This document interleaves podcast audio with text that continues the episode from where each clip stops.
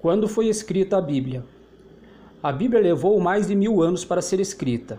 Começou 1250 anos antes de Cristo e terminou 100 anos depois do nascimento de nosso Senhor Jesus Cristo, totalizando assim mais ou menos 1350 anos.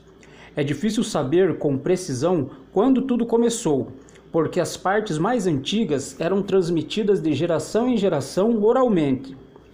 O povo de Israel, o povo de Deus, repetia de memória em suas reuniões e celebrações os acontecimentos passados.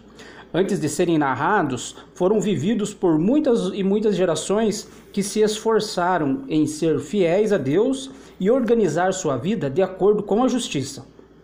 Como hoje aprendemos as letras das canções, assim eles aprendiam as histórias, as leis, as profecias, salmos, provérbios e muitas outras coisas que, depois de escritas e reunidas, formaram a Bíblia.